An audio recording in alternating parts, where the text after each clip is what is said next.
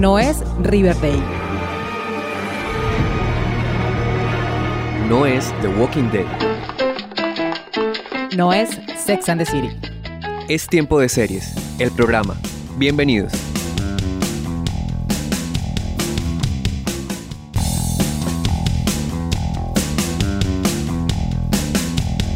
Seriefilas y seriefilos del mundo, maratoneras empedernidas, consumidores de series. Bienvenidos a un nuevo episodio de la novena temporada de Tiempo de Series, el programa. Yo soy Catalina Serrano y me da mucho gusto estar nuevamente con ustedes en una emisión más hablando de lo que más nos gusta, que son las series de televisión.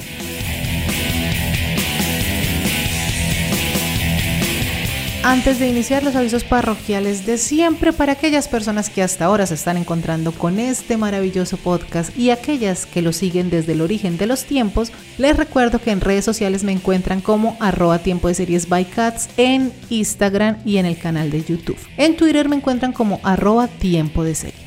Allí pueden dejarme sus opiniones, sugerencias, comentarios y recomendaciones seriéfilas. Asimismo, les invito a pasarse por la comunidad de blogs del tiempo donde encuentran entrevistas, destacados del mes y otro montón de contenido que voy subiendo en las diferentes plataformas y redes sociales que tengo para que sigamos creciendo en esta comunidad amante de las series.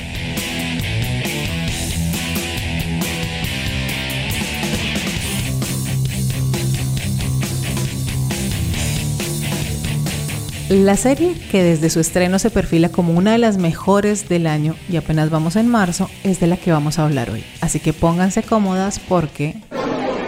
¡Ey! Tenemos que hablar. If you don't think there's hope for the world, why bother going on? You haven't seen the world, so you don't know.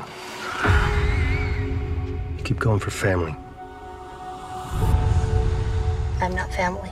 No. Escuchamos de fondo el tráiler de The Last of Us, serie protagonizada por Pedro Pascal y Bella Ramsey para HBO, inspirada en un videojuego que lleva el mismo nombre y que ha sido considerado uno de los mejores de la historia.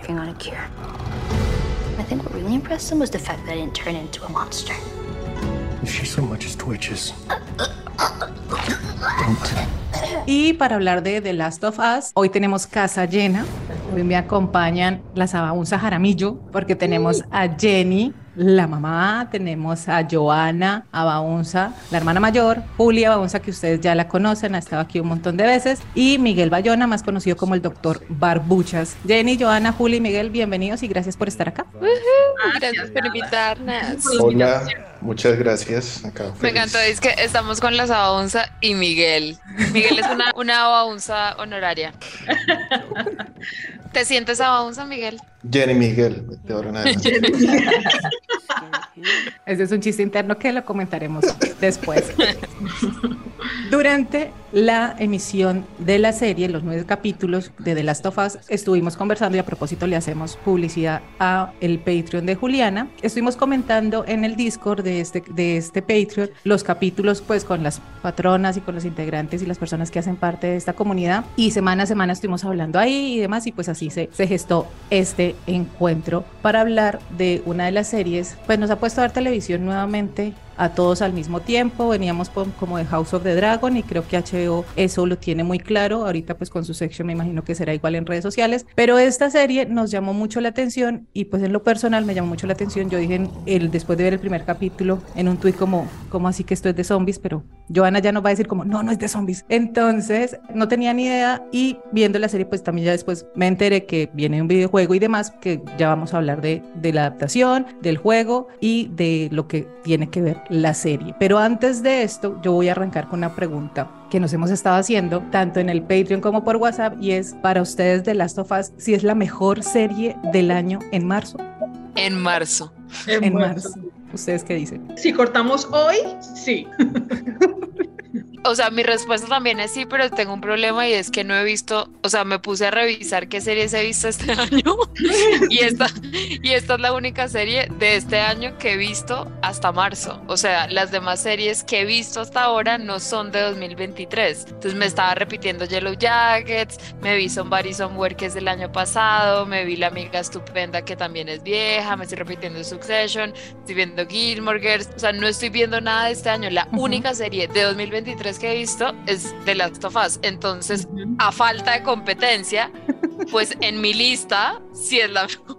Dice que es la mejor adaptación de un videojuego. Sí, del año.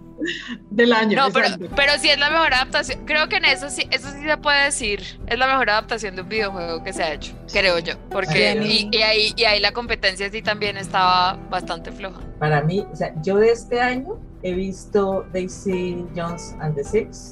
No estoy segura si de Fleischman creo que es del año pasado. Sí, creo que es del año pasado. Creo que sí. Me parece que es como finales de 2000 de 2022. Entonces, y Daisy Jones and the Six me ha gustado muchísimo, pero creo que de las sofás sí hasta ahora es la mejor que, o sea, la que más me ha gustado a mí. Me parece que es, sí va a dar para ser una de las mejores series del año. Se vienen muy buenas series, mm. Yellow Jackets y varias con la última temporada de Lazo, o Succession, eh, Barry. Barry. Entonces, creo que va a haber una competencia dura, pero estoy segura de que esta serie va, va a estar ahí. Sí, de acuerdo. Pues yo creería, bueno, igual como todos no, no, he visto mucho, muchas series este año, pero para mí fácilmente, bueno, no sé si fácilmente, ya que ya estoy especulando, pero al final del año fácilmente podría estar en mi top 5, o sea, me gustó mucho, me pareció que tiene muy buena calidad, o sea, ha sido una serie muy redonda. Primero nueve fueron muy, muy, muy redonda, personajes, desarrollo, la construcción de todo me, me encantó, entonces eh, de lo que va del año, porque no, no hemos visto mucho más, sí, y le pongo varias fichitas al final de año para estar entre las mejores. A mí me parece que es una gran serie, me gustó mucho, pero me pasó algo muy curioso que no me pasa con las series que me obsesionan, por ejemplo, y es que yo podía pasar el fin de semana sin verla. O sea, no era como, por ejemplo, Succession o House of the Dragon, que tenía que estar el domingo sentada a las 9 de la noche para ver el capítulo. Con esta era como, eh, igual, si lo veo mañana, pero también creo que es por el ritmo de la serie también y como para verlo como más tranqui, no sé, pero no, no me obsesionó, sí. me gustó claramente. Pues ahorita hablamos, vamos a hablar de la historia y de los personajes, que creo que uno de los puntos muy fuertes pues es la relación entre Joel y Ellie, que están interpretados por Pedro Pascal y Ella Ramsey, que creo que claramente son los que llevan la historia, pero la química entre ellos es fantástica y creo que eso es lo que lo mantiene a uno ahí pegado. Pero sí fue algo que me generó como, sí que me cuestionó como por qué no estoy tan obsesionada con todos los domingos sentarme a verla y querer escribir en, en Twitter y querer escribir en el Discord y no sé qué, como pasaba con él, no me daba FOMO, que fue muy curioso como con otras series que pasan. Jenny. Pues a mí, cuando en este tipo de series que se estrenan, digamos así, cada semana y estamos acostumbrados como a verla todos a la vez y comentar. Uh -huh. Sí, sí, yo quería verla el domingo. El Pero a mí me pasa igual que Catalina, también era porque como que, no sé, sí, no sé, o, sí, o llegó claro. en un momento de mi vida en el que los domingos estaba muy cansada o no quería terminar llorando y decía, más bien la veo el, el lunes más tranquila y lloro de día o algo así, no sé, pero, pero, o sea, sí, sí quería verla, pero no me pasaba, o sea, digamos, no hay un domingo en el que yo diga que haya posibilidad alguna de que yo salga de mi casa a hacer otra cosa que no sea ver Succession, ¿sí? Uh -huh, uh -huh. O sea, y si hubiera los Oscar al mismo tiempo que Succession, no me voy a perder Succession por ver los Oscar. En cambio, acá sí dije como, no, no, no, vemos The Last of Us después de los Oscar, o sea, tampoco. y, y siento que de pronto puede ser por lo del algoritmo de Twitter que se perdió eso de, del el sentirse comentando al mismo tiempo que todo el mundo mm. y los memes, como sí pasó con House of the Dragon. Sí, sí. Que si eran muchos memes al mismo tiempo en todas las redes sociales. Y eso sí fue clave también. Me parece que a mí me hizo falta eso. O sea, mm. a mí no me gustan los spoilers y, y, pues yo prefiero no, o sea, no digo si la gente quiere escribir spoilers, pues que lo escriba. Pero yo sí, después de que veo el capítulo, entro a buscar Pero, todo lo, lo, lo, que escribieron sobre esa serie y resulta que de esta no, no veía casi nada. O sea, mira, ¿será que nadie la está viendo? Pero resulta que sí la veían, pero no sé por qué no aparecían esos comentarios. Yo como que soy el punto aparte, porque uno, no tengo Twitter, entonces pues nunca he entrado en esa vaina de estar mirando los tweets y que no sé qué más. Dos, yo vengo con la expectativa de esa serie de hace mucho tiempo, uh -huh. entonces yo sí estaba metida en ese cuento de se me viene de Last of Us, se me viene de Last of Us. Tres, he jugado los videojuegos, entonces Ajá. como que eso me tenía con muchísima ansiedad de saber cómo carajos iban a hacer esa, esa adaptación. Entonces como que todos esos factores obviamente me hacen a mí una persona que se obsesiona con ver eso todos los domingos. Claro. Yo fui la única en el Discord que les dijo a ustedes, no, pero yo no me voy a ver los Oscars, yo me voy a ver el final de Last of Us y ustedes, no, ¿Cómo se, ¿Cómo se te ocurre? bueno, está bien, entonces no. Pero yo creo que, yo creo que Joana, Joana, se la pasó todo el tiempo con la pierna así moviéndose, sí. desesperarse, como no veía a qué hora se acaban los Oscars para poner el capítulo. La mejor película, ¿cuál es? Ah, listo, ya. A mí lo que me, lo que me dio ánimo fue ver a Pedro Pascal en los Oscars, entonces dije, bueno, si Pedro Pascal está allá, pues nos dio tácitamente permiso para ver el capítulo más tarde.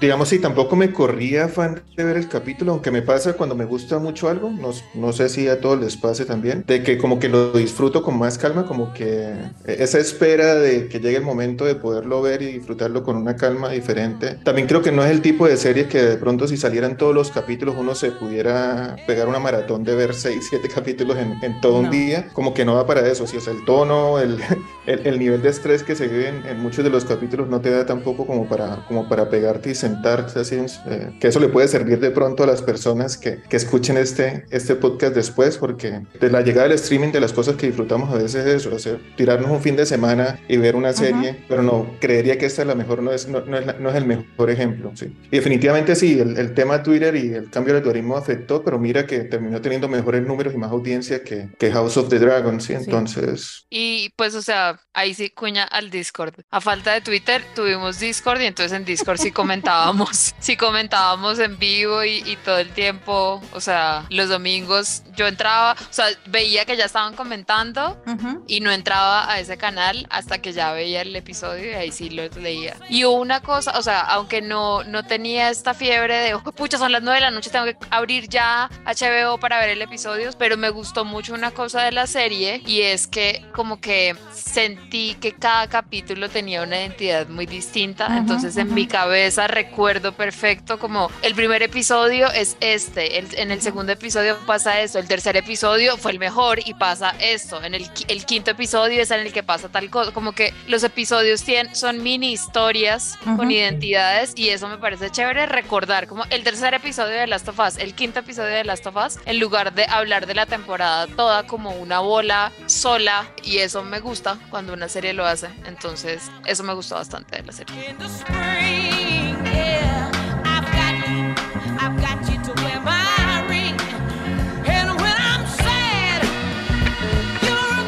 Sí, es que hay un tema con la serie que yo también lo sentí así. No es una serie antológica, claramente, es una serie episódica, pero cada capítulo, como lo menciona Juliana, pues tiene una historia y además llegan personajes nuevos que si duran un solo capítulo o a veces de pronto se alarga hasta un segundo mm. capítulo la, la, trama de este nuevo personaje, pero ya desaparecen y Ellie y Joel pasan a otra cosa, que no sé, pues ahí ya ahorita lo comentaremos con Joana, si es como muy el videojuego, como los escenarios de, del videojuego, pues me imagino que va por ese lado. Entonces, eso también me parece chévere, pero hay algo que logró ahí la serie y que para mí también es uno de los plus que tiene y es que curiosamente estos personajes que no son Ellie y Joel que se llevan nuestro corazón por supuesto pero estos personajes nuevos que ingresan que uno alcanza a conocerlos en 45 50 minutos alcanza a quererlos o alcanza a odiarlos o alcanza a compenetrarse con ellos que muchas veces en una serie que es coral o algo uno no logra por más que sea que, que aparezcan en todos los capítulos y eso me parece muy valioso y creo que tiene que ver con el guion por supuesto como está escrita la serie pues como bien escrita desde el videojuego porque pues el creador y el director y el guionista del videojuego hacen parte de este, de este grupo de escritores, pero también creo que es fundamental los actores que tuvimos en estos episodios, como Melanie Linsky y como los dos del capítulo 3, que creo que es el, más, el capítulo más querido de todos, que seguramente se van a ganar un Emmy por ese capítulo en guion o en dirección. Va a pasar. Antes de, de, esto último que dijiste, que sí, que una de las, también de las cuestiones por las cuales no me obsesioné a verlos tanto pronto fue porque también me autosaboteé y apenas me enteré de que la serie estaba muy bien adaptada al, al videojuego, entonces me puse a, a ver qué había pasado en el videojuego. ya, ya, ya, ya, sé qué pasa en la segunda temporada y todo. Ay, Miguel. Ya, ya me tiré todo, yeah, pero yeah. Entonces, entonces por eso tampoco me afanaba. y, y, lo que dice Scarta ahora último sí me pareció increíble, o sea, cómo, cómo desarrollaron esos personajes, desde la relación de Ellie y Joel, que también evolucionan los dos personajes de una forma hermosa, pero esos capítulos donde aparecían solo unos personajes que se desarrollaban solo en ese capítulo, lo comentábamos en el grupo que teníamos de que, por ejemplo, pasaba en House of the Dragon, que había personajes que estaban tres, uh -huh, cuatro uh -huh. capítulos y se morían y tú, ¿quién era ese? Eh, ah, se murió él, podía ser alguien que uno supuestamente tenía que ser entrañable y te, ni, te, ni, te, importaba ni te preocupaba y, ah, bueno, se murió bien, chao. Uh -huh. sí. Entonces, acá sí, o sea, te, te compenetras en un personaje que conocías en la última media hora de una forma muy bonita por, por ese trabajo que hicieron. En el capítulo 3, los actores son Murray Bartlett, Nick Offerman, que es una pareja de hombres homosexuales, que además el capítulo es muy bello y aquí hay otra cosa que también me gustó de la serie para que entremos a hablar más a fondo de lo, de lo que va y de los temas, y es que uno dice, es una serie de zombies, entre comillas. Pues Joana todo el tiempo nos estudia, no son zombies, son infectados. Hay una pandemia, un virus, pero son hongos, infectan, infectan a la gente, no la matan, la gente queda como subyugada y el que manda es el hongo y se transforman de una manera que además son horribles porque son horribles. Y pues estas, estas nuevas criaturas atacan a la población y las personas que muerden pues se van a convertir, que es muy como el tema de los zombies. Posapocalíptica, es una serie pues como con toda la, la línea de las series de zombies, de las películas de zombies. Hay una misión, personas que sobreviven, personas que pues van siendo infectadas y todo lo demás, pero aquí lo que me sorprendió también es que a los clickers no los vemos tanto, o sea, no los vemos tanto como pasa por ejemplo en The Walking Dead, que todo el tiempo pues la amenaza está, pero en todos los capítulos de The Walking Dead aparecían los zombies. Aquí no, aquí aparecen pues en ciertos momentos, en el piloto claramente nos muestran y nos dejan clarísimo cómo es, cuál es el tema de la historia y por dónde va a ir, pero los clickers no aparecen y lo que empieza a ser más importante en la serie no es huir de estas criaturas, sino las relaciones humanas y tanto la relación entre Ellie y Joel y por supuesto las personas que van apareciendo. Y este capítulo 3 es muy bello porque es una historia de amor de estos dos hombres, que además eso es otra cosa que me gustó, que creo que en las series de zombies y en las películas de zombies o poco apocalípticas no tenemos casi, y es que la mayoría de los capítulos de, de, de Last of Us son muy emotivos, no son tan terroríficos. Está, por supuesto, la amenaza, pero no es el miedo, y me parece muy curioso que no es el miedo a la criatura, sino es el miedo a los otros, como a las luciérnagas, que es el grupo revolucionario, al otro grupo revolucionario que comanda Melian Eliski, a Fedra, que es el gobierno fascista y dictador que está mandando en Estados Unidos. Es más el susto a los otros seres humanos que a las criaturas mismas. A mí la serie me gustó muchísimo y realmente tenía bastantes expectativas a pesar de que no tenía idea de que eso era basado en un juego. Me llamó la atención que era Pedro Pascal y Bella Ramsey, que uh -huh. como se habían actuado en Game of Thrones, pues a mí me gustaron mucho precisamente las, las actuaciones de ellos, todos esos dos personajes me fascinaron, entonces tenía mucha expectativa por eso. Creí, yo decía, madre, pero si esto de verdad es de zombies, porque también era como el cuento de zombies, sí, no. entonces yo decía,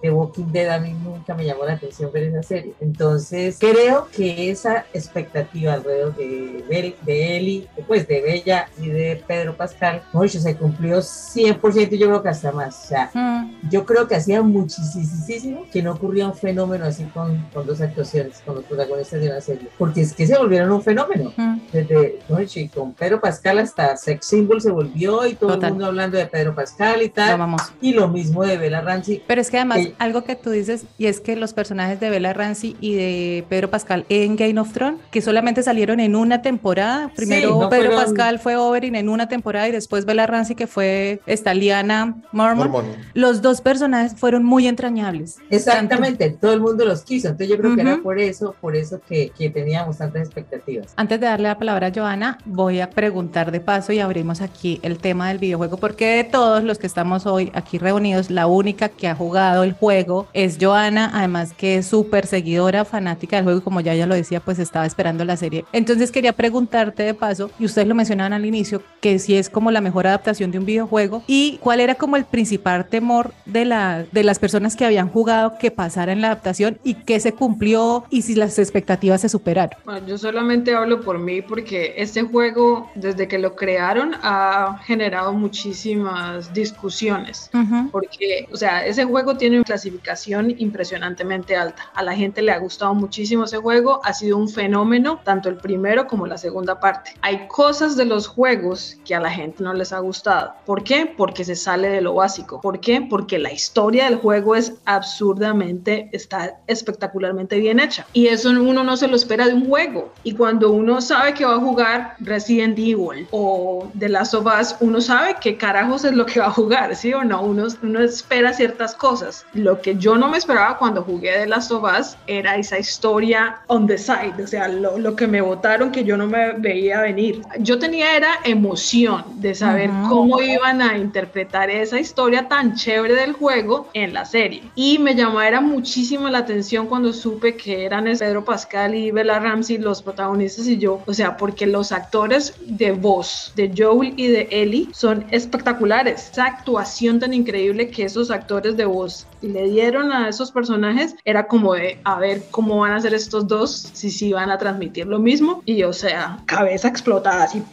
O sea, absurdo, absurdo. O sea, un, un, material original, ¿cómo lo pueden poner tan bueno y mejorarlo en ciertos aspectos? Yo me acuerdo que yo les puse en el Discord, cuando se acabó el tercer capítulo, yo les dije, a mí ya no me importa lo que vayan a hacer. O sea, sinceramente, de aquí al noveno, perfectamente pueden meter que llegó un alien, o sea, me pueden votar lo que sea y ya esta adaptación para mí es una de las mejores cosas que yo me he visto. Porque los tres primeros capítulos son espectacularmente perfecto. Si ese tercer capítulo de la nada, como que uno, o sea, esta gente, what? ¿Por qué me está votando esta historia tan espectacular? Porque es poético, es ah, hermoso, es lindo, o sea, no, es deprimente. Ustedes estaban hablando de The Walking Dead. The Walking Dead está basado en un cómic y ese cómic es exactamente igual a la historia porque de, The Last of Us, porque lo que quieren mostrar es que los horrores literalmente son gracias a nosotros los humanos, no a los monstruos. Pero eso no lo pudieron transmitir en The Walking Dead. ¿Por qué? Pues porque no son los mismos creadores. Me parece que el que tengan al man de Chernobyl y al man del videojuego, esa combinación fue bomba. No, y, siento que es muy distinto la cadena, o sea, The Walking Dead era de AMC, esta es de HBO, entonces como que Total. les pedía, era como cada vez que sale un zombie sube el rating, métale más zombies, métale más zombies, o sea, eso sí, eso sí es 20 mil de zombies, pero entonces...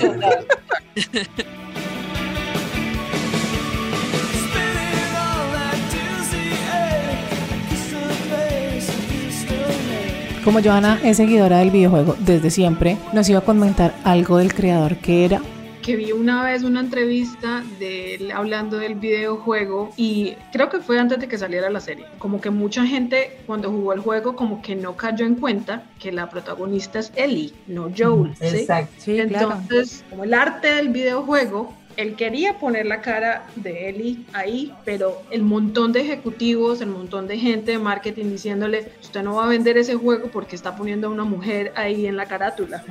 Porque como que el, mundo gamer ha sido bastante como... Eh, Machista. Tóxico, tóxico, machista, tóxico, machista, racista, homofóbico. ¿Cuál es la palabra que quiere? Patriarcal, hegemónico, heteronormativo, falocéntrico. Todo lo anterior, todo lo anterior. Entonces, ese man me parece tan impresionantemente como que sale de, lo cotidiano, de lo ordinario, o sea, como que está tratando siempre de hacer una revolución. Es por eso, porque él desde hace muchísimo tiempo viene metiéndole cosas, eh, vuelvo y digo, de Uncharted. En Uncharted ah, hay personajes que son mujeres y son las tremendas viejas, ¿sí? y, y, siempre en los juegos obviamente les piden al, que las mujeres sean las super mamacitas, pues porque eso es lo que está acostumbrado todo el mundo, ¿sí? Que lamentablemente son hechos con Lara Croft, pero con Ellie, él dijo como de no, ella es una varas, pero realmente, y, y pónganse a pensar todas las mujeres que salen, bueno, digamos que en la serie no hay mucho, pero Tess, por ejemplo, también es otro ejemplo. Fantástica, la amo. me encantó volverla a ver, la actriz me encanta. Mm. Entonces el man luchó y el man luchó y luchó, luchó hasta que en la carátula está la cara de Ellie, porque como que los mancitos como que tienen todavía un problemilla con eso. Aunque en el juego no hablan mucho de, de, la relación de Billy y Frank, solamente como que lo mencionan. Cuando yo estaba jugando y lo mencionaron, yo como de, uy, hablaron de una relación homosexual en un videojuego. Oh my God o sea, como que cada vez que van metiendo cositas que yo no, que no es muy común ver, me parece buenísimo. Y en la serie lo que, el man, lo que los manes hacen es agrandar todo y ponerlo todo muchísimo más hermoso. Hablemos un poco de ese capítulo porque ese capítulo hay una cosa que dice Frank, que el aislamiento y el miedo quizás nos mantengan vivos durante mucho tiempo, pero estar vivo no vale la pena sin las relaciones humanas que dan sentido a la verdadera supervivencia, que es lo que vemos, cómo terminan ellos siendo amigos de Tess y de Joel, que no lo muestran, que además este capítulo, no solo la historia que es fantástica, que es una historia súper emotiva y una historia muy bella porque es una historia de amor, la dirección de ese capítulo es maravillosa por cómo nos cuentan casi 20 años en 45, 50 minutos. Los saltos temporales son grandísimos, pero la historia tiene todo el sentido y en ningún momento uno se siente perdido. ¿Cuál creen que fue como lo ganador que hizo que este capítulo tal vez se convirtiera en uno de los favoritos? Yo siento que fue, en mi caso, fue como porque era como los primeros 11 minutos de app, pero hechos episodio, episodio de televisión y gay. Entonces, sí, no sé, o sea, me pareció una historia muy romántica, aunque igual que ese prólogo de App también es triste, pero pues que sea triste no le quita lo romántico. Y yo amo las historias románticas, no en mi vida personal, pero sí en, en la ficción. Entonces, me encantó, o sea, desde que empezó y vi por dónde iba, como cuando se conocieron y luego hubo el primer salto, yo, ah, esto es espectacular está hecho para mí. Vamos a llorar, yes. Eh, y a mí me encanta llorar. Entonces, creo que hicieron una muy buena historia de amor con menos de 60 minutos, ¿no? Sí, el único capítulo largo es el primero, el piloto que dura hora y media, y después los otros capítulos son de 45, máximo 50 minutos. Mm, o sea, además lo que decía Joana, e, esa historia no sale en el videojuego, o sea, mencionan, ay, este man estaba con este otro man, y ya, pero ni siquiera está, o sea, uno nunca la relación en el videojuego. Entonces, esto es inventado para la serie. Entonces, creo que gustó ese episodio, pues porque está muy bien escrito y está muy bien actuado además. Se consiguieron a dos actores que son como, los dos son muy chistosos, como que los conocíamos por sus papeles en comedia y acá hacen de una pareja que uno les cree que se quieren, que están enamorados, que como que mm. las peleas son como de pareja que lleva muchos años. Es muy lindo esa condensación de la historia de amor de una pareja a lo largo de los años me pareció divino. Sí, a mí lo que me parece súper lindo del capítulo pues adicional de la historia de amor y que es lo que me gusta también de la serie es como a pesar de ese contexto tan violento, tan peligroso, tan asustador en el que viven todos estos personajes, pues sigue habiendo espacio para este tipo de relaciones, para el amor, para cocinar. Y creo que está muy bien escrito y muy bien actuado esa, esas emociones que tienen los personajes y esa capacidad de sorprenderse nuevamente, como pasa con el, en el momento de las fresas. Miguel, ibas a decir algo. Sí, probablemente también es mi, mi capítulo favorito. En, en, su momento les comenté que de lo que más me llamó la atención fue que fuese el tercer capítulo, ¿sí? Porque, o sea, apenas una serie que está arrancando, que, bueno, lo, lo, lo conocen los que lo conocen conocen, pero es, es un capítulo que normalmente es como el, el, penúltimo en la mayoría de las series, ese como que rompe un poco el esquema antes de ese final apoteósico que, que, va, que va a llegar. Entonces me pareció muy arriesgado que lo hubieran puesto ahí porque la gente podrá decir, bueno, ¿será que ahora toda la serie es así o, o esto es, un, es, es, es, la excepción? Entonces eso me pareció muy, muy valiente. Definitivamente una historia de amor preciosa, o sea, que funciona como una película aparte de esas historias que uno dice, ah, quisiera como que tuviera una serie aparte y al mismo tiempo no, o sea, porque fue tan perfecta que definitivamente no. De la relación me pareció muy bonito, que fue muy, fue muy real, fue muy honesto, o sea, un amor imperfecto, que ellos mismos lo hablan, o sea, un, real, un amor de, realmente real, no, no idílico, ni, ni idealizado, ni nada de esto, sino ellos aceptando sus errores, que por una y otra cosa habían eh, superado todo esto y que al final pues era tan duro estar sin el otro que, que toman la decisión que toman y al final con, con, la, con esta canción preciosa que ponen y además esa, esa, toma final donde no muestran los, uno, uno, dice por favor no muestren los cuerpos, no los muestren, no los muestren, sí, no los sí, muestran. Sí, es, eso yo dije, no, pues uno sabía que no lo iban a hacer, pero tenía alguna duda de que de pronto se fueran a equivocar y los mostraran, pues no sabía que no iba a pasar, entonces... Eh, sí, es, es que es muy, poético, muy sí, el capítulo es poesía total, pero yo creo que el tercer capítulo y también ahí está muy bien pensado y es porque a partir de ahí la serie nos cuenta cómo va a ser, porque veníamos de dos episodios, uno y dos, que veníamos viendo a Joel, Tess y Ellie. Entonces es como, ah, bueno, listo, la misión de Joel es llevar a Ellie hasta este hospital de las Luciérnagas para, porque Ellie como es inmune, entonces es la cura, ella tiene la cura del tema y entonces este es el equipo ganador. Y resulta que nos matan a Tess en el capítulo. Yo ahí dije como, ¿por qué me hacen esto?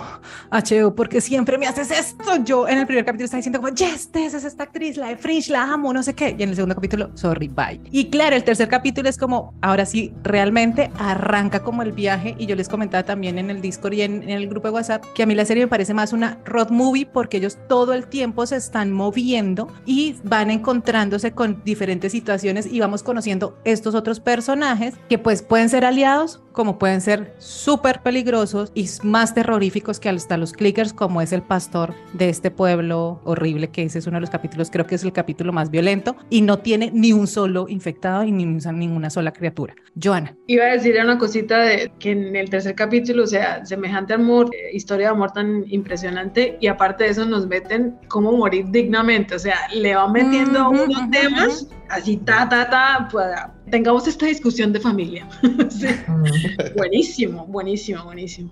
A mí me gustó desde el título del capítulo, Long, Long Time. O sea, me parecía espectacular y el que estuviera este, de White Lotus, porque yo lo amé a él en The White Lotus, yo nunca lo había visto y en esa serie lo amé y entonces aquí decía, pero este man, ¿qué va a hacer? Y yo les cuento que yo, cuando empecé, yo esperaba que ese man resultara sacando un cuchillo y pegando una puñalada al otro, saliendo, robando, no sé, o sea, yo, cuando, cuando él lo dejó entrar y yo, no, ¿qué le va a hacer? Desconfianza colombiana latinoamericana. Terrible, impresionante, yo dije, lo voy a traicionar. Cuando, como dice Juli, que salió de la casa, que peleando y que uno dice, ya pasaron varios años, porque cuando uno dice que una historia de amor siempre se imagina algo todo supremamente bonito, como estilo Romeo y Julieta, y que bueno, murieron por amor, o que no es por amor, no, es una historia romántica, pero no es mm. una historia de pura felicidad todo el tiempo, si no, no sería, no sería realista. Y lo que dice Joana, que si le plantea a uno, o sea, en los dos primeros capítulos también hay unos dilemas éticos impresionantes. En este también, durante toda la serie se plantean muchos temas que nos dejan ver, de yo qué haría en ese caso. Yo por lo menos me sorprendo de que pienso, bueno, yo creo que yo haría es cosas que de pronto uno no se imagina que, que sea capaz de hacer. Entonces, ese capítulo me gustó muchísimo y me pareció como un oasis, porque el primero y el segundo capítulo habían sido bastante intensos contándonos toda la historia y pues, como empezaron el primero y el segundo que me pareció fantástico la explicación además que lo que decía Miguel rompe con la narrativa que trae porque además toda la primera parte ya está más, no vemos ni a Joel ni a Ellie ni nada, sino estamos concentrados en esto, en esta gente que además nos sirve también para contarnos qué fue lo que hizo Federa con las personas que estaban infectadas y cuando este sistema político y militar, fascista y dictador entra y empieza a sacar a la gente de las casas y como campos de concentración, entonces también nos permite como todo ese contexto para saber qué pasó en esos 20 años atravesado pues por esta historia de amor que, que nos cuentan ahí.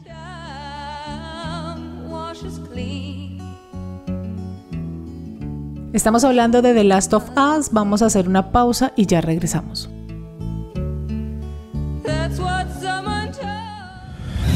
Únete a la comunidad de seriéfilos y seriéfilas más grande del mundo siguiendo las redes sociales de Tiempo de Series by Cats en Facebook, Twitter e Instagram. Y escúchanos también cuantas veces quieras en Spotify, Evox y Deezer y demás plataformas de audio.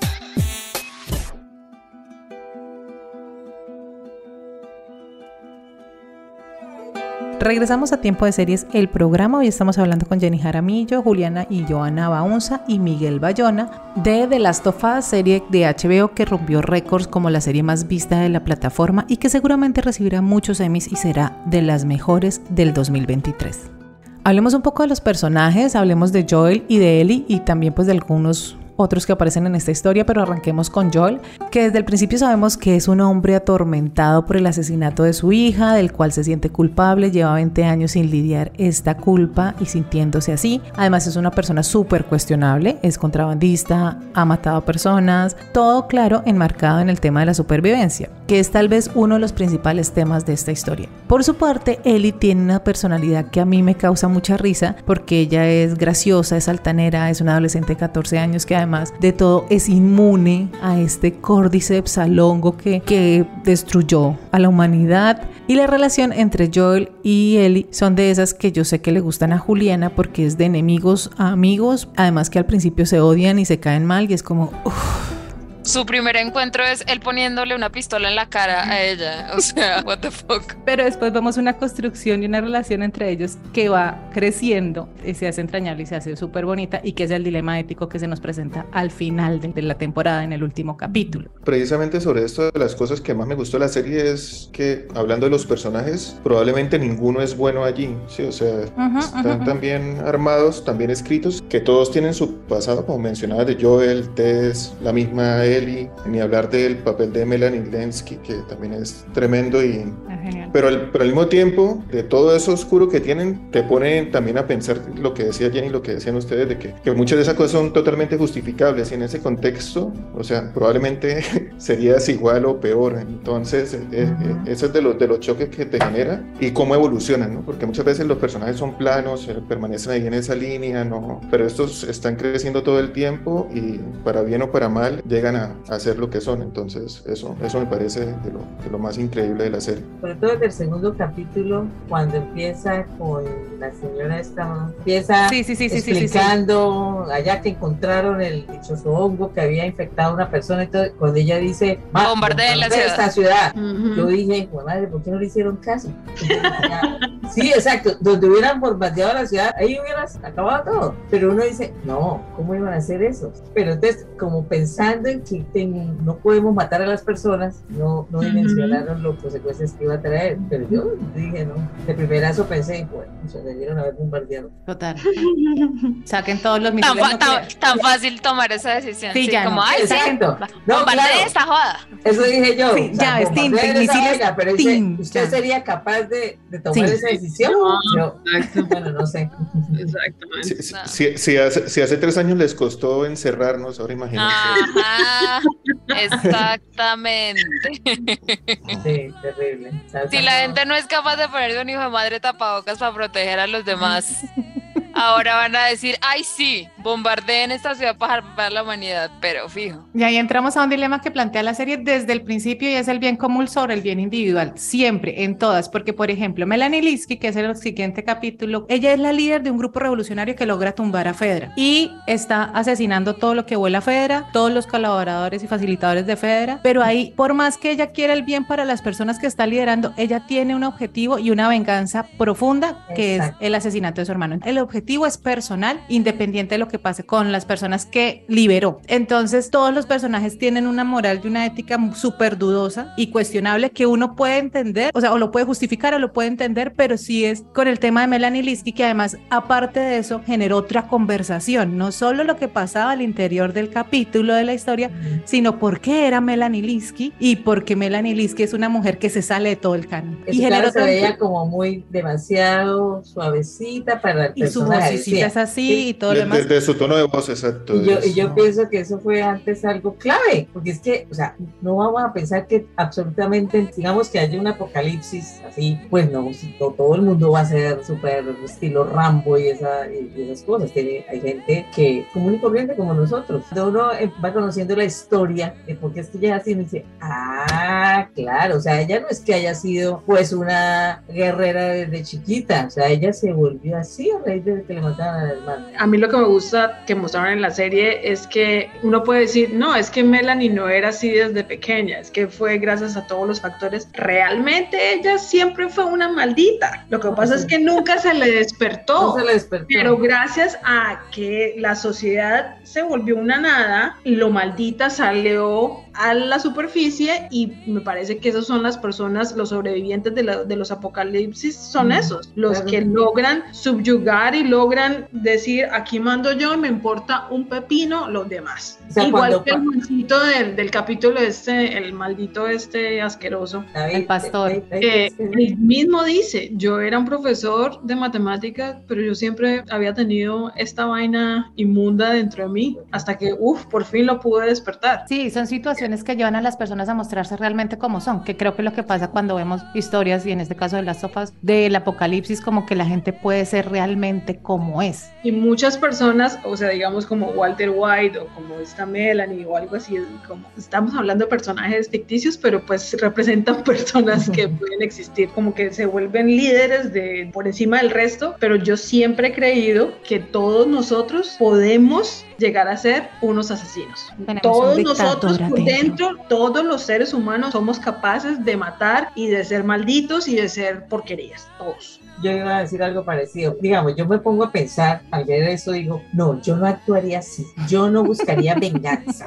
Esto hay que perdonar, pero lo digo ahorita, pero yo creo, pero entiendo perfectamente por qué ella actuó de esa manera y yo creo que de pronto hasta hubiera hecho lo mismo, sí, o sea, uno mirando y analizando eh, aquí de frente de la pantalla, pues uno dice, ah, no, pues es que la vieja la embarró porque no le dijo a la gente que ahí debajo habían infectados.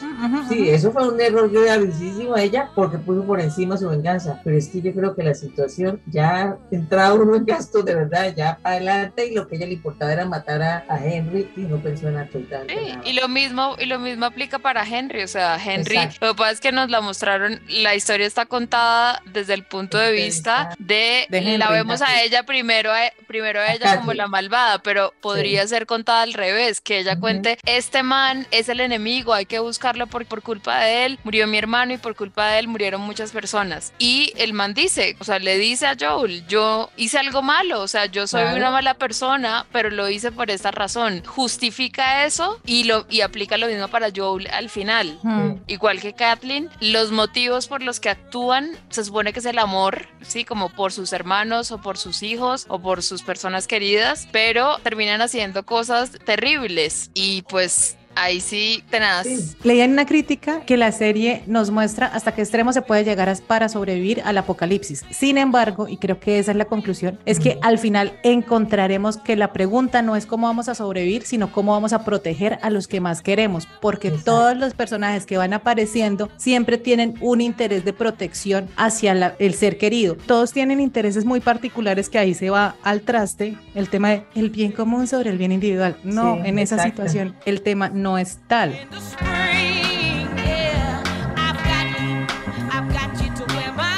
Quería preguntarle a, a, Giovanna sobre lo que mencionaba hace un rato, de que The Last of Us había funcionado y Uncharted no. Y yo creo que de pronto parte de ese éxito es definitivamente que tomar la decisión de que, se, que sea una serie, que digamos este, este formato de videojuego definitivamente no da para una película de hora y media, dos horas, ni siquiera una de tres seguro. Entonces yo creo que eso, ese, ese fue como la primera buena decisión que tomaron. Malas experiencias de adaptaciones de videojuegos a, a, series y a películas, pero sobre todo yo creo que ese es el problema, que siempre han intentado adaptar a películas y hay una lista larguísima, Super Mario, Street Fighter, Tomb Raider, Doom, Silent Hill, Hitman, Max Payne, Prince of Persia, Need for Speed, Assassin's Creed, Assassin's Creed que, han, que han salido y que son historias que dan para tanto. ¿Qué, qué opinas de eso? Sí, yo creo que definitivamente es porque eso, eso puede influir muchísimo en, en, lo, que, en lo que ha pasado hasta ahora. Definitivamente eso, que es que esta la supieron hacer porque, porque la historia como tiene tanto de dónde sacar. A, a, mí me parece que las mejores adaptaciones, digamos, de libros a películas, son las que no quieren meter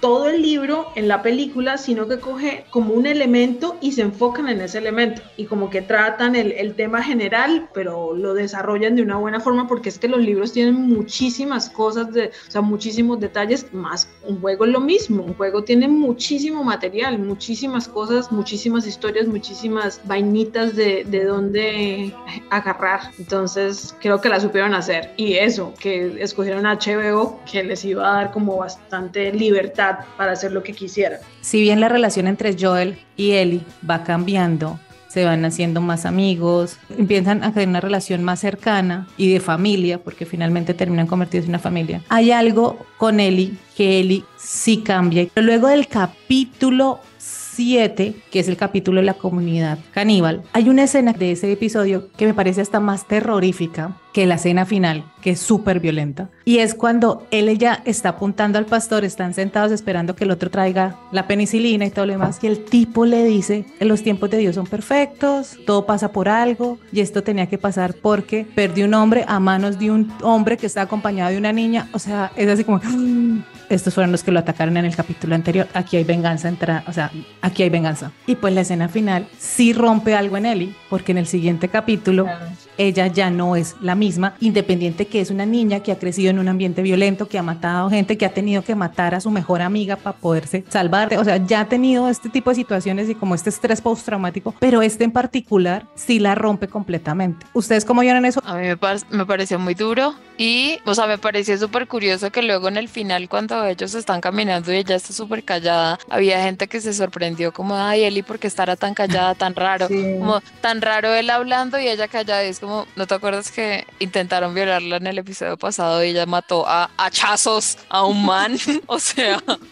obviamente va a estar va a estar traumatizada y, silenciosa y sin ganas de hablar. Me pareció horrible y sí siento, o sea, sí sí me creí que ese fue como el punto de quiebre de la historia de ella. Sí, como ya le habían pasado muchas cosas traumáticas, pero esto en particular fue como ya venía de semanas de tener que estar ella sola sobreviviendo y cuidando a Joel, que eso debió haber sido mucho estrés acumulado, y después terminar con el secuestro por, por parte de ese man y pues esa escena ultraviolenta. Entonces, no, pues ya la entiendo, pobre horrible. Lo hace muy bien porque le explican a uno que aunque ella creció en un mundo terriblemente, o sea, hecho nada, la sociedad que existe es una porquería, ella nunca había tenido una experiencia así de ver como un humano porque sí la quiere destrozar de esa forma. Entonces, el, estar en ese, en ese momento donde este hijo de madre la quiere violar y, que se da cuenta que realmente el man no la va a matar, el man quiere tenerla vivita para seguirla torturando. O sea, es, es impresionante el, terror que se le nota a esa pobre. Es, es fabuloso. Y yo creo que también por eso es que ella estaba callada en el siguiente episodio porque ella, ella sabe que van a llegar al hospital donde, ok, lo de la cura, pero hasta aquí se acaba mi relación con Joel, entonces también ella está pensando como de, pucha, o sea, ya, esto ya, ya aquí se va a acabar y yo quiero terminar nuestra misión y todo, pero pues sé que ya no voy a, estar más con Joel, porque él siempre le ha dicho eso, usted es solamente una misión, una misión para mí y ya, solamente ahí en ese eh, capítulo anterior es que como que el man quiebra ese, ese corazón de piedra. Y ahí entramos al capítulo final que también tuvo opiniones divididas porque a mucha gente le gustó, mucha gente no le gustó, mucha gente creo que esperaba más clickers, bala, más bala de la que hubo porque sí hubo mucha bala, pero esperaba como más acción hay un dilema ético ahí, porque es que a mí la presión que tiene Ellie de ser la cura, pues es el camino del héroe, el escogido, el que va a salvar a la humanidad. Jesús, Superman, Harry Potter, Frodo, y todos tienen que morir para que eso pase. El tema es que todos resucitan. Ellie no puede resucitar, los otros sí resucitan. Pero yo pienso, pues hasta el momento, Ellie no había pensado que ella se tenga que morir. No, no, no, no, no, no, no, pero ella sabe que es la cura y es la elegida para ser la salvación de la humanidad. Entonces yo decía como, pero ¿por qué uno tiene que chantarse ya a los 14 años? Pues como Harry Potter también un adolescente o como Frodo también, chiquilín, ¿por qué tengo que echarme yo esa responsabilidad? Y está así como, pero ¿por qué que se mueran todos? No sé qué. Y salió una jirafita y fue como, ay, jirafas. Porque me encantan las jirafas y además es un momento donde Eli como Ardilla. que... Ardilla. Pero además también fue en ese momento donde Eli puede sacarse un poquito todo eso que tiene en la cabeza. Y bueno, después llegamos al hospital. Ese capítulo también tiene un prólogo interesante y es que conocemos a la mamá de Eli y conocemos por qué la mamá de Eli no está. Y a partir de ahí empiezan a surgir un montón de teorías de por qué ella es inmune. O sea, yo creo que es, era como obvio, la mordió en el momento en el que estaban haciendo. todavía estaba, todavía estaba atada ella por el cordón umbilical y entonces supone que ahí le transmitió esa Sí. Esos microsegundos de, no sé, que, el médico nos diga tenemos un médico, sí. Sí, Doctor. que el médico nos diga. De todos los casos que tú has visto de partos infectados por hongos zombies. hasta ahora todos, ah, mentiras. Este, pues fisiológicamente, digamos, dentro de lo imposible, entre comillas, de, aunque hay muchos expertos que dicen que esta apocalipsis hasta podría llegar a ser posible, ¿no? Pero, pero sí, definitivamente, digamos, a través de la, de la circulación placentaria, pues hay pasos de anticuerpos y eso, entonces sí podría ser como una vacuna y que le pasó a su mamá en ese momento, a lo mejor no da tanto el tiempo, pero explica de, de alguna forma el asunto. Pero tengo otra pregunta para el doctor. O sea, si ella es inmune y ella tiene en su sangre, en su torrente de sangre, los anticuerpos, anticuerpos, ¿por qué tienen que abrirle el cerebro y por qué tienen que matarlo? Ahí la explicación que dan lo que escuché, no recuerdo cuál era la, digamos, la razón exacta, pero decían que, que, el, que el hongo supuestamente estaba era como en el cerebro, ¿verdad? Donde, el cerebro, donde se, aloja. Más o menos pasa eso con el virus de la, el virus de la rabia también, por ejemplo, se encuentra mucho es en el sistema nervioso. Entonces, al parecer este hongo tiene predilecciones, como que no va por la sangre, sino que tiene predilecciones ahí al, por el sistema nervioso entonces tenían que ir a buscarlo allá. O sea, ella tiene un hongo como todo el mundo, solo que no se, no se, le, no, la vuelve bicho, no la vuelve zombie, entonces querían sacarle el de ella en el cerebro de ella para ver qué. Tiene distinto. como la gente que tuvo COVID pero no tuvo síntomas. Exacto, ella era la asintomática. Ella era la asintomática, pero como con 16 veces está en el cerebro, ella, tampoco sabe que el, el piecito que tiene ahí. ¿El qué? El piecito. Entonces, cuando yo pregunta y dice que el cerebro, o sea, Marlene y ellos sí sabían eso, porque uno dice, no es que digan, ay, la tenemos que matar, pero es que es lógico que se va a morir. Además, seguro el médico era neurólogo. No, se veía más limpia una estación de Transmilenio que el hospital, o sea, asqueroso. No, decía, que era como, eh, decía que era como cirujano pediatra, creo, pero neurocirujano no, creo que era. Sí, eh, los pediatras en el fin del mundo cagándola. Es terrible. Ese, detallito de la mamá de Ellie me pareció buenísimo porque eso no está en el juego. Uno en el juego mm. tienes puro, o sea, asume y dice, ah, supongo que pasó algo con la mamá, pero ni idea. Eso es absolutamente nuevo.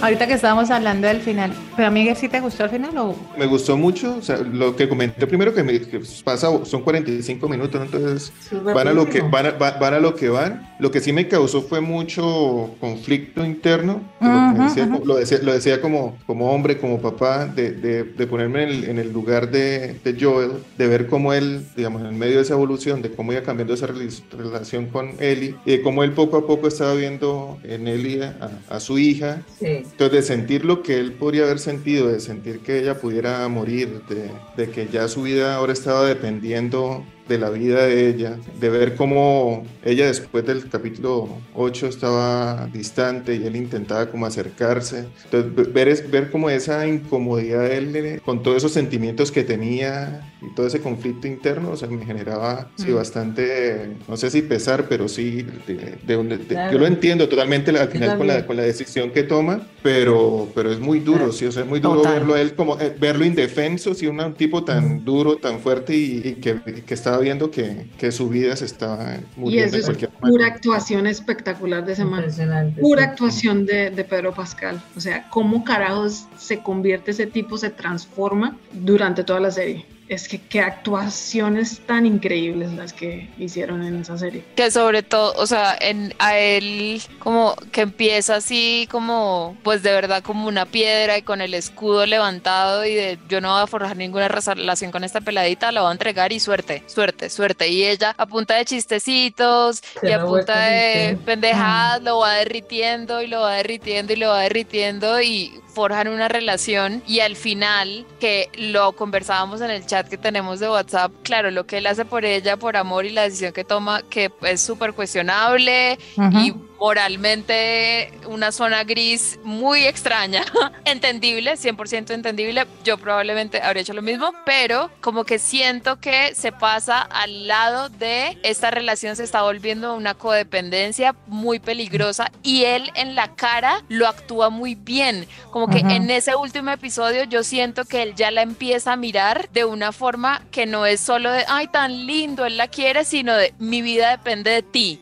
Y eso es muy peligroso ponerle el bienestar de uno a otra persona, porque además, ¿qué carga para él? Y como, o sea, si yo no estoy, este man se va a suicidar, se va, se va a suicidar, porque ya me dijo que se intentó matar una vez, y si yo me voy y lo dejo solo, o si yo decido sacrificarme por la humanidad, este man se va a suicidar. Entonces, ellos están forjando una relación, claro, empezó rara, todo como, como enemigos. Era una encomienda como le pasan de Mandalorian con Grogu. Pero se fueron volviendo amiguitos y no sé qué, vieran como amiguitos ellos y eran honestos el uno con el otro, pero ya ahorita, sobre todo con el final y con esa pregunta que ella le hace de júrame que todo lo que me dijiste es verdad, que no me dijiste mentiras. Y él le dice, sí, te lo juro. Y ella lo mira y uno dice, está bien, peladita. Ella sabe que él le dijo mentiras. Exacto. ella sabe que le está diciendo mentiras y entonces eso es una relación, o sea, eso es como cuando la esposa le pregunta al marido, ¿se puso los cachos? Y sabe que sí. Y el marido le dice, no, te lo juro que no. Y la vieja, mm, eso es tóxico porque es como voy a seguir, o sea, necesito estar al lado de este man y voy a convencerme a mí misma, voy a obligarme a creerle, aunque yo sé que lo que me está diciendo es mentiras, porque no puedo dejarlo porque la vida de este man depende de que yo esté al lado de él y él además piensa en su cabeza como yo necesito protegerla a ella por encima de todo, mm. por encima incluso de los deseos de ella. O sea, así digamos ella diga, no, listo, gracias por salvarme, yo no me habría querido morir. De pronto ella habría pensado eso, o qué tal que ella en serio hubiera dicho como no, yo sí habría preferido que me mataran para salvar a la humanidad. Nunca lo sabremos porque él ya decidió por ella. Entonces, Pero ya esa relación se jodió. También ella quiere eso, porque nunca lo ha tenido. Entonces, como que ese, el ver que ese man ya está dando su vida por ella, eso ahí en su, en su codependencia loca, ella está diciendo como de, sí, me necesita.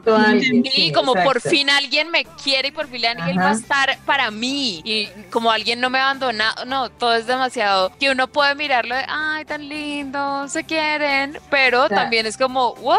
No, no. Pues es a través de las necesidades de los dos, más que, las necesidades, las carencias de los dos es que se forja esta relación. Y lo otro es que me parece que no solo Joel, sino Marlene también, que digamos que Marlene es como a quien le dejan a, a Ellie al principio, porque es la mejor amiga, la mamá de Ellie es la mejor amiga de Marlene de toda la vida, no sé qué, y Marlene se queda con Ellie, y finalmente Marlene también le miente a Ellie. Claro todo el tiempo y la justificación tanto de Joel como de Marlene es, que es para protegerla. No le dan la oportunidad de que tome decisiones y en ese momento ahí sí no la ven como una adulta, pero en ese momento donde realmente pueden respetar la decisión y a tenerla en cuenta, ahí sí las dos personas que se supone que son las que la están protegiendo le mienten. Yo creo que también le habría dicho mentiras. Un detalle importante es que se supone que Eli no sabe que que Marlene ha estado en su vida toda la vida.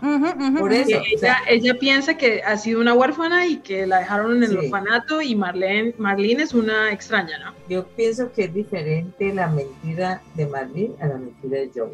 Sí, total. Y como con la relación que tiene en ese momento Ellie con Joey, o sea, que ya también ella lo siente, lo quiere y lo y siente también que depende de él y que también lo cuidó. Ella intuye que él está diciendo mentiras, sin embargo no lo presiona. Puede que nunca se sepa, la verdad, porque así pasa en la vida real también, que uno dice mentiras y nunca se sabe. O hasta el final, así cuando se apunta ¿sí? O puede que sí se sepa. Y entonces que cuando se sepa, o lo perdone, de pelear y de todo, pero finalmente entienda las razones que lo llevaron a eso, porque yo hubiera hecho lo mismo, eso lo hace uno por alguien que quiere y más si la ve como la hija o... Sí, no, el man ya perdió una, no va a perder otra. Qué pena con ustedes, máquina de guerra, y aquí mueren todos. Me encanta que en, como que en otro momento, en otra época de pronto, si esto fuera una película de acción escrita por otra persona, acto habría sido mostrado como el acto más hermoso de valentía y, heroísmo y muestra de amor. En cambio, casi nos lo muestran como la decisión ética horrible que es. O sea, uno nunca dice, ¡Uf, vamos, Joel! Uno dice, ¡Uy, huepu! Precisamente el hecho de que despierte, porque yo me acuerdo que en el Discord la mayoría de los comentarios al principio es no, yo la cagó porque no le dijo la verdad, verdad. Yo igual en la vida real no es así, en las situaciones así, lo más fácil es decir una mentira, o sea, ¿por qué él le iba a decir, ay sí, yo los maté a todos? En la escena esa donde muestran que él se encuentra con Marlene y después lo muestran que van en el camioneta con él y yo de una vez dije, mató a Marlene, o sea. yo nunca pensé, o sea, no, pues a ver, los mató a todos y ahora entonces se la va a dejar a Marlene. Yo dije como, no, eso no es lógico. A mí me encanta la conversación que tiene ahí con Marlene porque Marlene se va por ese lado políticamente correcto, o sea, usted va a condenar la humanidad, es el bien común por encima del bien individual, usted no sé qué, y cuando él le dispara, y me fascina cuando, o sea, cuando ella le dice como, no, no, no, no, no, tranquilo, o sea, ya, ya, ya, man dice, usted va a seguir buscándola, o sea, pero a mí me encanta eso, pues que no se la va a buscar, y yo necesito ese, tranquilidad. Ese detalle es buenísimo. Mm. Sí, ese, y, no, y, y, y, es como el tema principal de, de The Last of Us, eso es lo bueno de esa historia, que no es mostrar como, como eso, como la historia heroica y, oh, sí. vamos a salvar, vamos a hacer lo que está bien. No, aquí le muestran a uno lo que realmente los seres humanos hacen y es solamente pensar en, en ellos mismos y ya. Esto pero ni siquiera, pero ni siquiera es pensar solo en ellos mismos, sino, o sea, lo que me gusta es, porque muchas historias apocalípticas son solo como la humanidad es horrible, nada vale la pena, qué asco. Y todos los seres humanos son una mierda porque si dejan a los seres humanos sin Dios ni ley, todo el mundo somos animales y entonces todo el mundo se va a matar con todo el mundo y no es así porque, o sea, lo que prueba esta serie es que a la gente, incluso en escenarios horribles y pasa en el mundo real ahorita que no estamos en un post-apocalipsis, todos los días hay guerras, refugiados, gente muriendo y sufriendo cosas muy horribles y viviendo situaciones muy parecidas a las que ocurren en la serie teniendo que elegir si salvar a su hijo y vender a su vecino para que su hijo no muera. Eso pasa todos los días en el mundo. Y lo que me gusta que muestra la serie es que la gente no es horrible por naturaleza, sino que la gente, incluso en esos escenarios, le sigue importando lo que nos importa a todos, que es todos seguimos amando a nuestros seres queridos, nos sigue, nos sigue importando nuestra comunidad, solo que bajo circunstancias de inmensa presión, pues uno toma decisiones que tal vez no son las como las más limpias, pero no es porque los seres humanos seamos como inherentemente malvados, es solo que pues nuestros cerebritos son complicados. y la, vida es complicada. de moral y ética pues también digo que es diferente en una situación como normal a una situación como esa. O sea, ¿quién pone las reglas? ¿Quién dice qué es lo que está mm. bien y qué es lo que está mal? ¿sí? Mm. Entonces, uno también ve, oiga, salvar la humanidad, pero ¿cuál humanidad? Si hemos visto que quienes, a quienes hay que salvar son las unas lacras. Entonces uno dice, pues, vale la pena sacrificar a él y que la quiero y que ya hemos, hemos pasado por esto y podemos ir de pronto a, ¿cómo es? A ir a criar ovejas, que es lo que criar ovejas. Sí. Eh, yo, por salvar la humanidad.